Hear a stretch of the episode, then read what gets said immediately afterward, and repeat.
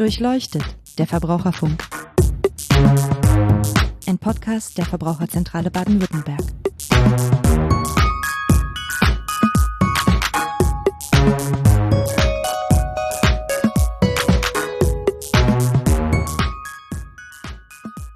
Hallo und herzlich willkommen zu Durchleuchtet, der Verbraucherfunk, dem Podcast der Verbraucherzentrale Baden-Württemberg. Mein Name ist Niklas Haskamp, ich bin Pressesprecher bei der Verbraucherzentrale und spreche heute mit meinem Kollegen Oliver Butler, der ist bei uns Abteilungsleiter für den Bereich Telekommunikation, Internet und Verbraucherrecht über Fitnessstudios. Hallo Oliver. Hallo Niklas. Oliver, Viele nehmen sich fürs neue Jahr gute Vorsätze vor. Für viele ist das dann zum Beispiel auch der Sport oder das Fitnessstudio. Gehst du ins Fitnessstudio oder hast du dir schon was vorgenommen fürs neue Jahr? Also ich muss sagen, ich war jahrelang begeisterter Sportler in Fitnessstudios. Aufgrund der selber gemachten negativen Erfahrungen muss ich aber sagen, ähm, habe ich meinen Studiovertrag gekündigt und werde auch keinen neuen abschließen. Es hat sich also so ein bisschen die Sache verhagelt und ich glaube, das ist auch der Grund, warum wir hier sprechen, weil es bei der Verbraucherzentrale doch regelmäßig Beschwerden oder Fragen zu Fitnessstudios geht. Ähm, ja, fangen wir doch mal an. Ich habe auch so Werbung gesehen bekommen. Da geht es so um Probemonate ähm, oder andere Gratisangebote, mit denen ich so schnuppern und da mal ähm, reinfühlen kann ins Fitnessstudio, ob das was für mich ist. Ist das grundsätzlich ähm, ein guter Weg, ein guter Anfang zu mehr Sport, zu Fitnessstudio? Prinzipiell sollte jeder, der äh, sich mit dem Gedanken trägt, einen Fitnessstudio-Vertrag machen, natürlich das Studio auch ansehen und auch zumindest einmal ein Probetraining vereinbaren. Die ganzen Werbemaßnahmen, da muss man natürlich mal ein bisschen dahinter blicken, was das überhaupt für Werbungen, Gewinnspiele oder vielleicht sogar versteckte Verträge schon sind. Ähm, das geht oft ineinander über und insofern kann man da die kostenfreien Probemonate von angeblichen gewonnenen Gratismonaten ähm, gar nicht mehr richtig unterscheiden, weil diese Log-Angebote meistens in die kostenpflichtigen Verträge dann übergehen. Und das ist auch okay, das darf so sein? Prinzipiell darf ein Studio natürlich Gratismonate äh, vergeben, darf auch Gewinnspiele veranstalten. Allerdings müsste dann, wenn es in einen richtigen Vertrag übergeht, hier auch eine Zäsur geben und man müsste es klar kommunizieren. Ähm, es ist nicht zulässig, dass man ein Gewinnspiel daran koppelt, dass man dann auch verpflichtend überhaupt einen Vertrag abschließt. Also gewonnen ist gewonnen und nicht ähm, ein Vertrag äh, geht mit einem Gewinnspiel einher. Und solche Angebote oder vermeintliche Gewinnspiele, das gibt es tatsächlich auch. Ja, die findet man in der Fußgängerzone oder auch direkt in Fitnessstudios, dass man hier ein Gewinnspiel mitmachen kann. Sollte am Tablet vielleicht ein, zwei Kästchen ausfüllen, dann hat man angeblich schon was gewonnen. Wir kennen diese Aktionen auch aus dem Internet. Die sind teilweise recht findig gestaltet mit irgendwelchen digitalen Glücksrädern, die man drehen kann. Dann bekommt man ein, zwei, drei oder sechs Gratismonate muss natürlich seine Adresse angeben und dann wundern sich doch die einen oder anderen, dass am Ende nicht nur diese Gratismonate auf dem Gewinnzettel stehen, sondern tatsächlich ein längerfristiger Vertrag, dem vorgeschaltet vielleicht schon die Gratismonate hinzugefügt wurden, aber hinten raus natürlich dann der kostenpflichtige Vertrag von 12 bis 24 Monaten steht. Okay, das sind äh, wichtige Infos, ne, gleich zum Einstieg. Also ähm, ausprobieren, ja, gute Sache, damit ich weiß, ob das zu mir passt, überhaupt das Studio und der Sport, aber dann doch nochmal genau darauf achten, wie sich dieser Probevertrag sozusagen dann weitergestaltet. Ähm, aber jetzt mal angenommen, das hat mir gefallen, ich fand das ganz gut, ich möchte mit dem Training gerne weitermachen. Gibt es da noch ein paar Punkte, Hinweise, Fallstricke, irgendetwas, worauf ich achten sollte, bevor ich dann da tatsächlich einen Vertrag abschließe? Gut, ein Fitnessstudio-Vertrag ist ein Vertrag wie jeder andere auch. Wenn man den abschließt, sollte man auf jeden Fall das Kleingedruckte äh, lesen und schauen, was da vielleicht für Hinkefüße auch noch mit einhergehen. Üblicherweise werden solche Laufzeitverträge im Fitnessstudio für 12 bis 24 Monate abgeschlossen. Es gibt natürlich auch kürzere Verträge, Tagespässe oder Karten für Einzeltrainings. Man muss aber sehen, dass die Laufzeitverträge den Vorteil bieten, dass üblicherweise der Monat deutlich günstiger ist. Man ist hier allerdings nicht so flexibel und diese Verträge sind natürlich zu diesen Tages- oder Kurzzeitverträgen deutlich länger. Aber genau, das kann ich machen oder das muss ich abwägen, wie lange ich mich dann da binden will. Ne? Wenn ich mehr Flexibilität ist dann sozusagen am Ende teurer für mich. Meistens ist das so. Also es gibt ja Einzelkarten, Zehnerkarten, die sind dann deutlich teurer. Da bezahlt man dann für jeden Tag einzeln. Ist hier allerdings natürlich flexibel, wenn man irgendwann feststellt, das Studio gefällt einem nicht, das Angebot ist doch nicht so gut, ähm, ist aber auf der anderen Seite natürlich auch eine gute Möglichkeit über dieses Gratis-Training oder dieses Probetraining, was man ja meistens einmalig bis zu einer Woche machen kann in Studios, ähm, hier vielleicht für zwei, drei Monate auch ein Studio überhaupt mal auf Herz und Nieren zu testen. Gefällt mir der Sparbereich? Ist es tatsächlich immer sauber? Wie voll ist das Studio zu den Stoßzeiten? Sind die Kurse tatsächlich so gut, wie es behauptet wird? Und insofern kann man da vielleicht auch ein bisschen tiefer gehend in das Studio reinschnuppern und wenn es mir dann gefällt, ähm, dann auch einen längerfristigen Vertrag machen. Vielleicht lässt sich sogar da die Gebühr, die man vorher bezahlt hat, auch verrechnen. Also das ist natürlich eine Verhandlungssache, aber äh, zumindest eine gute Möglichkeit, hier auch mal ein bisschen intensiver in das Studio reinzuschnuppern. Und wo wir jetzt beim Thema Kosten sind, worauf sollte ich denn da vielleicht noch beim Vertragsabschluss achten oder noch vorher, wenn ich die Kosten vergleichen will äh, mit anderen Fitnessstudios oder die verschiedenen Laufzeiten? Ja, wonach sollte ich da vielleicht noch schauen? Also Fitnessstudio-Laufzeitverträge werden üblicherweise für 12 bis 24 Monate abgeschlossen. Länger darf so ein Fitnessstudio-Vertrag in der Erstlaufzeit gar nicht abgeschlossen werden. Entscheidend ist dann hier, dass zumindest ein Endpreis, ein Jahrespreis genannt ist, bei dem schon alle Nebenkosten inkludiert sind und nicht diese Nebenkosten, wie wir es leider häufig finden, irgendwo im Kleingedruckten zu finden sind, wie Kartenpauschalen, Aufnahmegebühren, äh, Trainerpauschalen. All das sind eigentlich Normalerweise Kosten, die der Anbieter von sich aus ohnehin hat, damit er das Studio betreiben kann, die werden ganz gerne versteckt im Kleingedruckten den Kunden wieder aufgebürdet. Also hier sollte man darauf achten, dass man tatsächlich einen Endpreis hat, in dem dann alle Kosten aufgeschlüsselt sind, sodass ich mich frei entscheiden kann, ja, den Vertrag möchte ich oder den möchte ich nicht. Also verstehe ich das richtig, so, ein Fitnessstudio ist dazu verpflichtet, in so einem Vertrag oder auch in Werbeunterlagen ähm, wirklich den Endpreis auch auszuweisen. Ja, wir haben hier im Endeffekt mittlerweile eine Gesetzgebung, die klar einem Anbieter vorgibt, dass ein Endpreis zu benennen ist und es nicht zulässig wäre, wie es leider immer wieder tagtäglich zu sehen ist, nur einen Wochenpreis zu nennen, ohne die weiteren Zusatzkosten hier aufzuführen, weil als Kunde muss ich die freie Entscheidung haben, wenn ich den Gesamtpreis gesehen habe, dass mir diese Leistung in Kombination mit dem Preis auch gefallen, das versuchen Anbieter ganz gerne zu verstecken und locken immer mit günstigen Wochenpreisen und dann kommt noch eine Pauschale hier, eine Pauschale da dazu. Ähm, das alles schön verpackt im Kleingedruckten, sodass äh, viele, die sich für den Fitnesssport interessieren, hier eigentlich über die Kosten getäuscht werden. Also abgesehen davon, dass das dann auch nicht immer zulässig ist, heißt es für mich, wenn ich so einen Vertrag abschließe, nochmal nachfragen, nochmal genau reingucken, welche Kosten sich da eventuell noch verbergen könnten. Kommt das denn, nur mal so eine Erfahrungsfrage, kommt das oft vor? Also kommen regelmäßig Leute zu uns, die einen Vertrag abgeschlossen haben, der dann am Ende teurer ist als gedacht? Das ist meistens so, da hier das Personal ja auch relativ gut geschult ist, da wird den Sportinteressierten natürlich schmackhaft gemacht, dass die Getränke Flatrate, die Sauna, das Solarium, dass das alles Nonplusultra ist, was man eigentlich dazu buchen sollte. Äh, das sind natürlich Verkaufstricks und Profis, die hier am Werk sind. Man sollte wenn es möglich ist, nach dem Probetraining sich alle Unterlagen äh, mit nach Hause nehmen, einfach das mal in Ruhe durchgehen, was brauche ich, Häufig gibt es ja so ein, zwei, drei verschiedene Pakete von ganz einfachem Training bis hin zum Sparbereich, den man nutzen kann oder ähm, dass die Getränke Flatrate und die Sauna mit dabei ist. Also da sollte man sich einfach überlegen, was brauche ich? Gehe ich tatsächlich immer in die Sauna oder ins Solarium? Also das sind Aspekte, die natürlich die Kosten nach oben treiben können, aber wie gesagt, am besten in Ruhe die Unterlagen mit nach Hause nehmen, eine Nacht drüber schlafen und dann sich entscheiden. Okay, du sagtest vorhin, dass die Verträge höchstens bis zu 24 Monate dauern dürfen, abgeschlossen werden dürfen.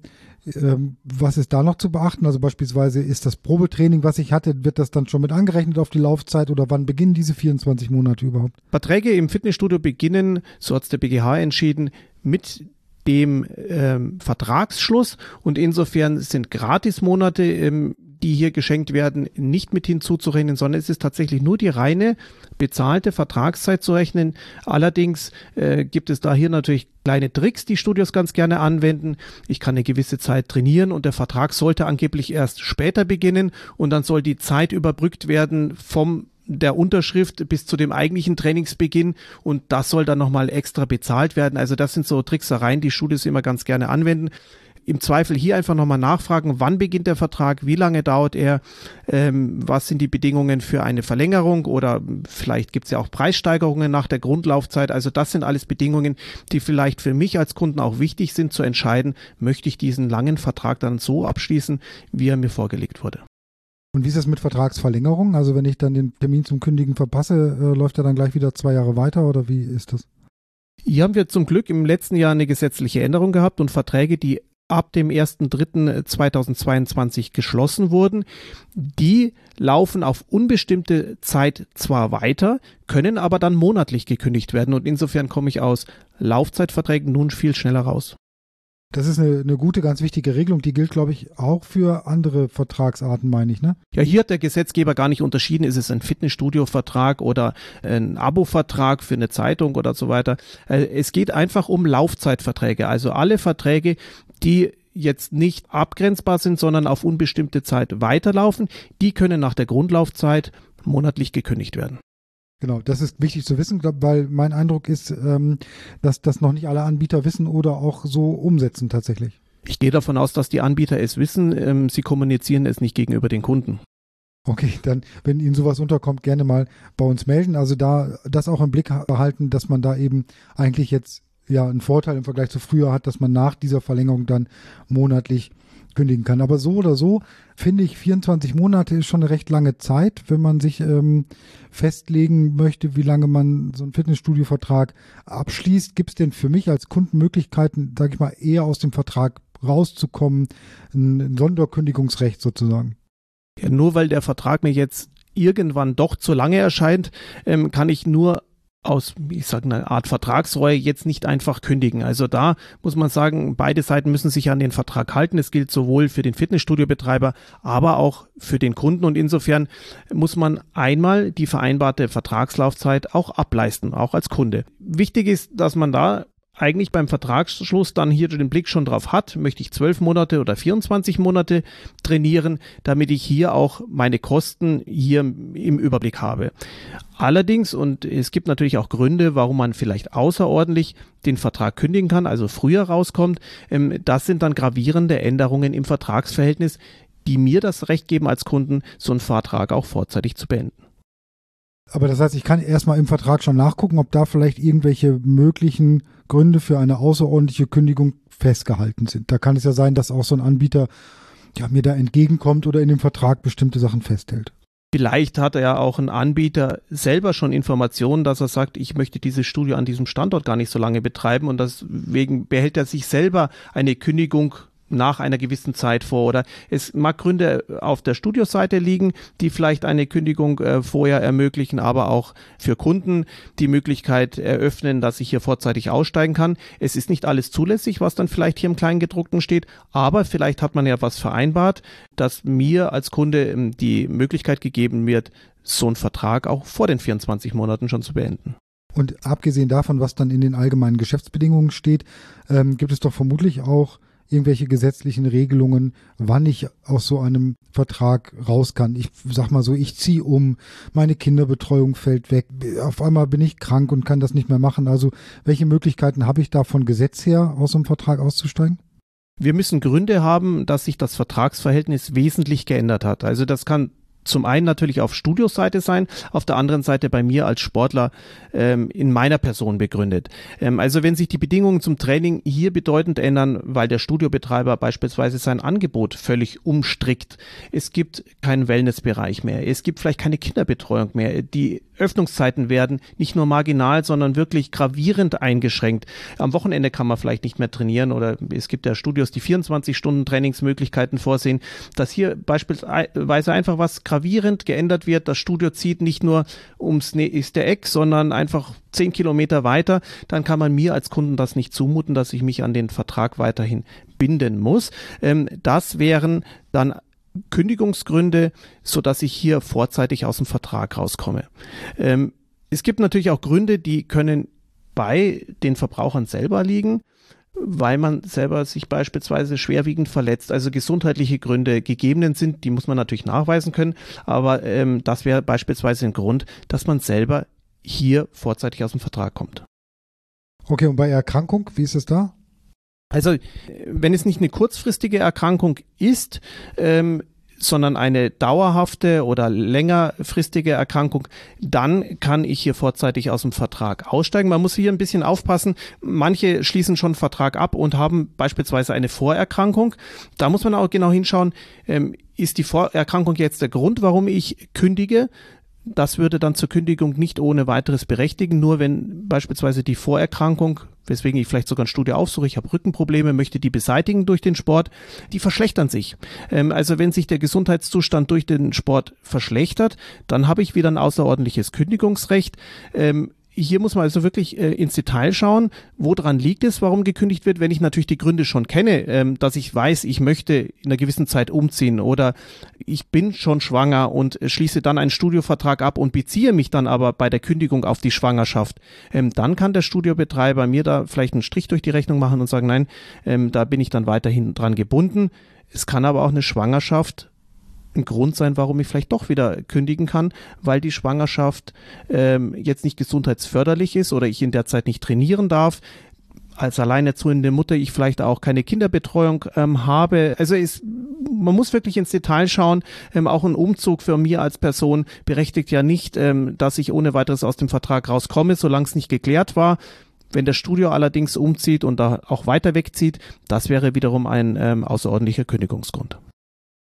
Okay, ähm, das heißt aber im Zweifelsfall, wenn ich kündigen möchte und denke, ich habe ein Sonderkündigungsrecht, der Anbieter sagt, nee, hast du nicht, ähm, dann ruhig nochmal Rat suchen bei der Verbraucherzentrale oder auch bei, bei Anwälten, ähm, wenn man es denn möchte, um da zu schauen, darf das abgelehnt werden, weil es gibt da, verstehe ich jetzt mal, so einen gewissen Spielraum, so was möglich ist und was nicht möglich ist die Gründe, die können ja äh, klein sein oder auch relativ schwerwiegend und insofern darüber besteht häufig ähm, Streit zwischen Sportlern und dem Studio. Was ist so ein gravierender Grund? Und insofern ist da tendenziell einfach der Studiobetreiber eher so geneigt, äh, überhaupt keine Kündigungen zuzulassen. Und es erleben wir immer wieder, dass selbst ärztliche Atteste ähm, hier vielleicht auch nicht maßgeblich sind. Studios versuchen es auch immer mal wieder.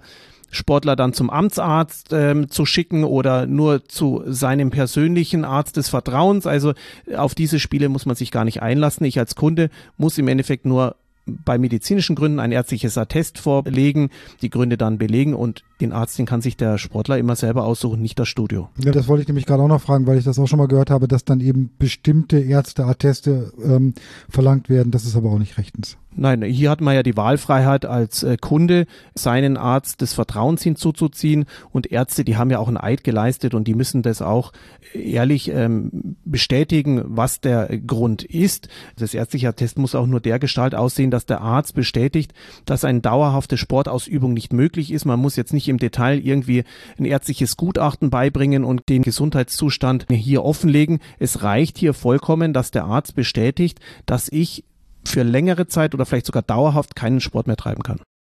Und auch wenn dann in allgemeinen Geschäftsbedingungen des Fitnessstudios so etwas vielleicht drinsteht, heißt das nicht unbedingt, die Erfahrung machen wir, glaube ich, auch regelmäßig, dass das rechtens ist. Ne? Man kann da viel reinschreiben, aber das hat nicht immer Bestand. Man kann sogar äh, davon ausgehen, dass in den meisten Fitnessstudio-Verträgen ähm, vieles nicht rechtens ist. Also wir haben die letzten Jahre immer wieder zahlreiche Studios aufgrund unzulässiger allgemeiner Geschäftsbedingungen erfolgreich abgemahnt und insofern ähm, erleben wir es da eigentlich tagtäglich, dass diese Geschäftsbedingungen, die hier in den Verträgen sind, sehr häufig von Gerichten auch gekippt werden. Und insofern ist es da wichtig, dass man sich bei einer Kündigung und bei einem Streit mit dem Studio hier einfach nochmal juristisch beraten lässt. Kannst du da nochmal ein paar Beispiele nennen vielleicht? Weil ich erinnere mich noch, das ähm, hatten wir auch mal pressemäßig verarbeitet, glaube ich. Das war so eine Zeit lang mal so ein Thema. Ähm, das Mitbringen von eigenen Getränken wurde per AGB verboten. Ich erinnere mich daran, dass wir gesagt haben, nee, das kann man so einfach nicht verbieten. Es gibt natürlich immer ganz äh, kuriose Klauseln in so Fitnessstudio-Verträgen. Das Mitbringen von Getränken ist generell zulässig, also das kann mir das Studio nicht verbieten. Was mir das Studio allerdings verbieten könnte, dass ich hier Glasflaschen mitnehme. Sinn und Zweck ist im Endeffekt, der Studiobetreiber, der muss ja auch für die Sicherheit im Studio sorgen und eine Flasche fällt immer mal wieder schnell hin oder ein Gewicht fällt auf die Flasche und das wäre ja dann wieder eine Gefahr für alle anderen Trainierenden und insofern, er kann vielleicht die Art der äh, Getränke Behälter vorschreiben, aber er kann mir generell nicht ähm, vorschreiben, dass ich hier meine eigenen Getränke nicht mitnehmen darf. Um den Umsatz in der eigenen Bar zu steigern damit, ja? Ja, es, es gibt hier auch Urteile, die sagen, das wäre gegebenenfalls zulässig, wenn der Studiobetreiber zum Selbstkostenpreis, also sprich zum Preis, äh, wie im Supermarkt die Getränke herausgeben würde, dann äh, könnte er sagen, man müsste bei ihm die Getränke beziehen, wobei dann sicherlich auch Streit besteht, gerade wenn man hier andere Getränke fernab vom Wasser mal betrachtet. Die einen, die haben irgendwelche Beimengungen, Zusatzstoffe, irgendwelche Geschmacksverstärker. Der eine verträgt sie, der andere verträgt sie nicht. Und insofern gibt es auch viele Gründe, warum Menschen einfach ihr persönliches Lieblingswasser mitnehmen wollen und man ihnen das auch nicht verwehren kann. Gibt es da noch andere Beispiele für so ähm, unzulässige Klauseln? Ähm, da gibt's zahlreiche. Also ein häufiges Streitthema ist natürlich auch die Kleiderordnung. Eine gewisse Kleiderordnung mag zulässig sein, wenn man nicht möchte, dass äh, jeder halbnackt hier im Studio trainiert. Allerdings ist es da nicht zulässig, dass ich nur einer bestimmten Gruppe äh, eine Kleiderordnung vorgebe, also sprich nur Jugendlichen, nur Frauen, nur Männern. Also wenn, dann müsste das für alle gleich sein. Genauso sind solche Klauseln unzulässig, dass äh, Fitnessstudios ähm, generell eine Videoüberwachung ganz offiziell ankündigen und sich das per allgemeine Geschäftsbedingungen zusprechen lassen, dass hier bis in die Umkleiden oder in die Duschen gefilmt wird. Also ähm, da gibt's ganz viele kuriose Klauseln, die dann allesamt aber auch unwirksam sind. Okay, was waren denn, würde mich noch interessieren, so abgesehen von dem, was wir jetzt geschildert haben, ähm, also wir, wir haben jetzt ja über die Fallstricke sozusagen gesprochen und über das, worauf man mal bei dem Vertragsschluss achten kann. Ähm, was ist dir uns aus der Beratung noch so geläufig an Problemen, sage ich mal, mit Fitnessstudios? Gerade während der Corona-Zeit haben wir festgestellt, dass die meisten Fitnessstudios während den ähm, Corona-bedingten Schließzeiten die Mitgliedsbeiträge weiterhin eingezogen haben und hier dann was ja schon per se eigentlich unzulässig war, dass man einfach ungefragt die Mitgliedsbeiträge weiter einzieht, hier dann aber auch nicht mehr zurückerstatten wollten. Und hier äh, sind wir dann auch juristisch ähm, gegen viele Studios vorgegangen und es wurde allesamt immer festgestellt, hier eingezogene Gelder während den Corona-Schließzeiten, das war unzulässig und muss zurückerstattet werden. Also das begleitet uns äh, tatsächlich noch bis zum heutigen Tage. Aber auch, was wir immer wieder sehen, wenn es Ärger gibt hinsichtlich den Bezahlmethoden, es kann ja immer was äh, sein, äh, werden beispielsweise die Preise erhöht. Finden wir in letzter Zeit auch relativ häufig, dass Studios einfach die Preise erhöhen vordergründig wegen gestiegener Energiekosten. Aber man muss hier feststellen, Vertrag ist Vertrag, müssen sich beide Seiten dran halten. Und auch für die Unternehmer ähm, ist es natürlich ein Risiko, ein Geschäft zu betreiben, aber man muss es auch kalkulieren. Das kann man jetzt nicht einfach dem Kunden ähm, ja überstülpen, dass der da verantwortlich ist und ähm, die neuen Preise akzeptieren muss. Also das führt relativ häufig in letzter Zeit zu Streit. Studios buchen mehr ab, Kunden holen sich das Geld zurück und dann steht ein Inkasso-Büro vor der Tür ähm, oder aber es wird dann noch eins draufgesetzt, dann werden alle Beiträge bis zum Vertragsende gleich fällig gestellt am Drehkreuz kommt man auch nicht mehr rein, weil im Endeffekt hier das Studio gleich eine Sperre den Sportlern rein äh, bucht quasi ins System. Also ähm, das sind immer so Ärgernisse. Das ist auch unzulässig, dass man alle Beiträge gleich bis ans Vertragsende dann fordert, nur weil jetzt hier gerade einmal Streit über ein, zwei Monatsbeträge besteht. Aber das sind so Ärgernisse, die Sportler immer wieder begleitet im Fitnessstudio. Äh, damit ich das richtig verstehe, also das Fitnessstudio erhöht den Preis, ich als Kunde sage, nee, ich äh, hole mir das Geld zurück, das was jetzt mehr ist, zahle nur den normalen Beitrag und dann ist die Reaktion, dass ich nicht mehr reinkomme und dass mir das Geld im Voraus für die restliche Vertragslaufzeit dann schon in Rechnung gestellt wird.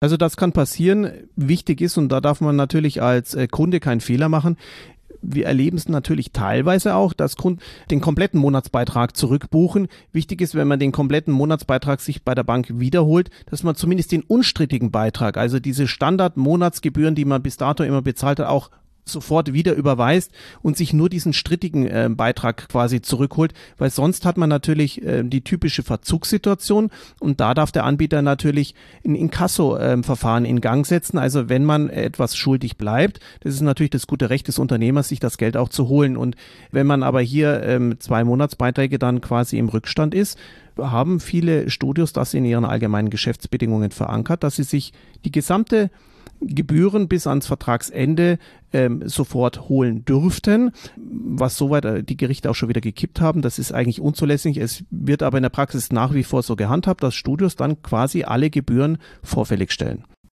Okay, ja. Auch nochmal ein wichtiger Hinweis, dass man darauf dann auch wohl nicht eingehen muss oder sollte.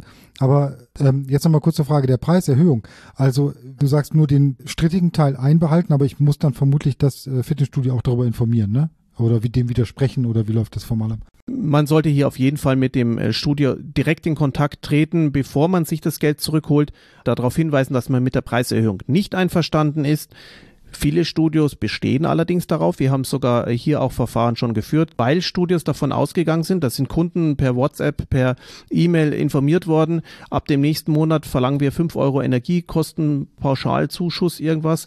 Und ähm, durch das Passieren des Drehkreuzes wäre man einverstanden. Das ist natürlich absurd. Allein nur weil ich ins Studio zum Trainieren gehe, bin ich nicht mit neuen Kosten hier einverstanden. Das ist auch von den Gerichten soweit ähm, schon gekippt worden. Wichtig ist also insofern, Kostenerhöhungen zu widersprechen, das am besten beweiserheblich schriftlich machen. Das kann natürlich per E-Mail funktionieren oder per Brief oder aber im Studio sich handschriftlich bestätigen zu lassen, dass man hier Widerspruch eingelegt hat. Das Gespräch suchen, das würde ich auf jeden Fall empfehlen, bevor es zum Streit kommt. Wer natürlich nicht redet und einfach das Geld zurückbucht, da muss man ehrlicherweise sagen, kann man vielleicht auch so ein Studiobesitzer verstehen, äh, wenn irgendwo ungefragt dann irgendwelche Gelder auch zurückgebucht werden. Es kann ja auch sein, dass der Studiobetreiber gerade bei Altverträgen schon lange eine Preiserhöhung angekündigt hat. Für die Erstvertragslaufzeit, die ja mal vereinbart wurde, galt dann der niedrigere Preis, aber bei der Verlängerung würde dann der neue Preis gelten. Also da sollte man als Kunde vielleicht auch mal einen Blick äh, drauf werfen, wie lange läuft denn der Vertrag schon? Bin ich schon in der Verlängerung, sage ich, ähm, oder bin ich in der Grundlaufzeit und in der Grundlaufzeit, ähm, da hat man ja was vereinbart, da müssen sich beide Seiten dran halten. Für die Folge darauf wäre natürlich eine Preissteigerung möglich.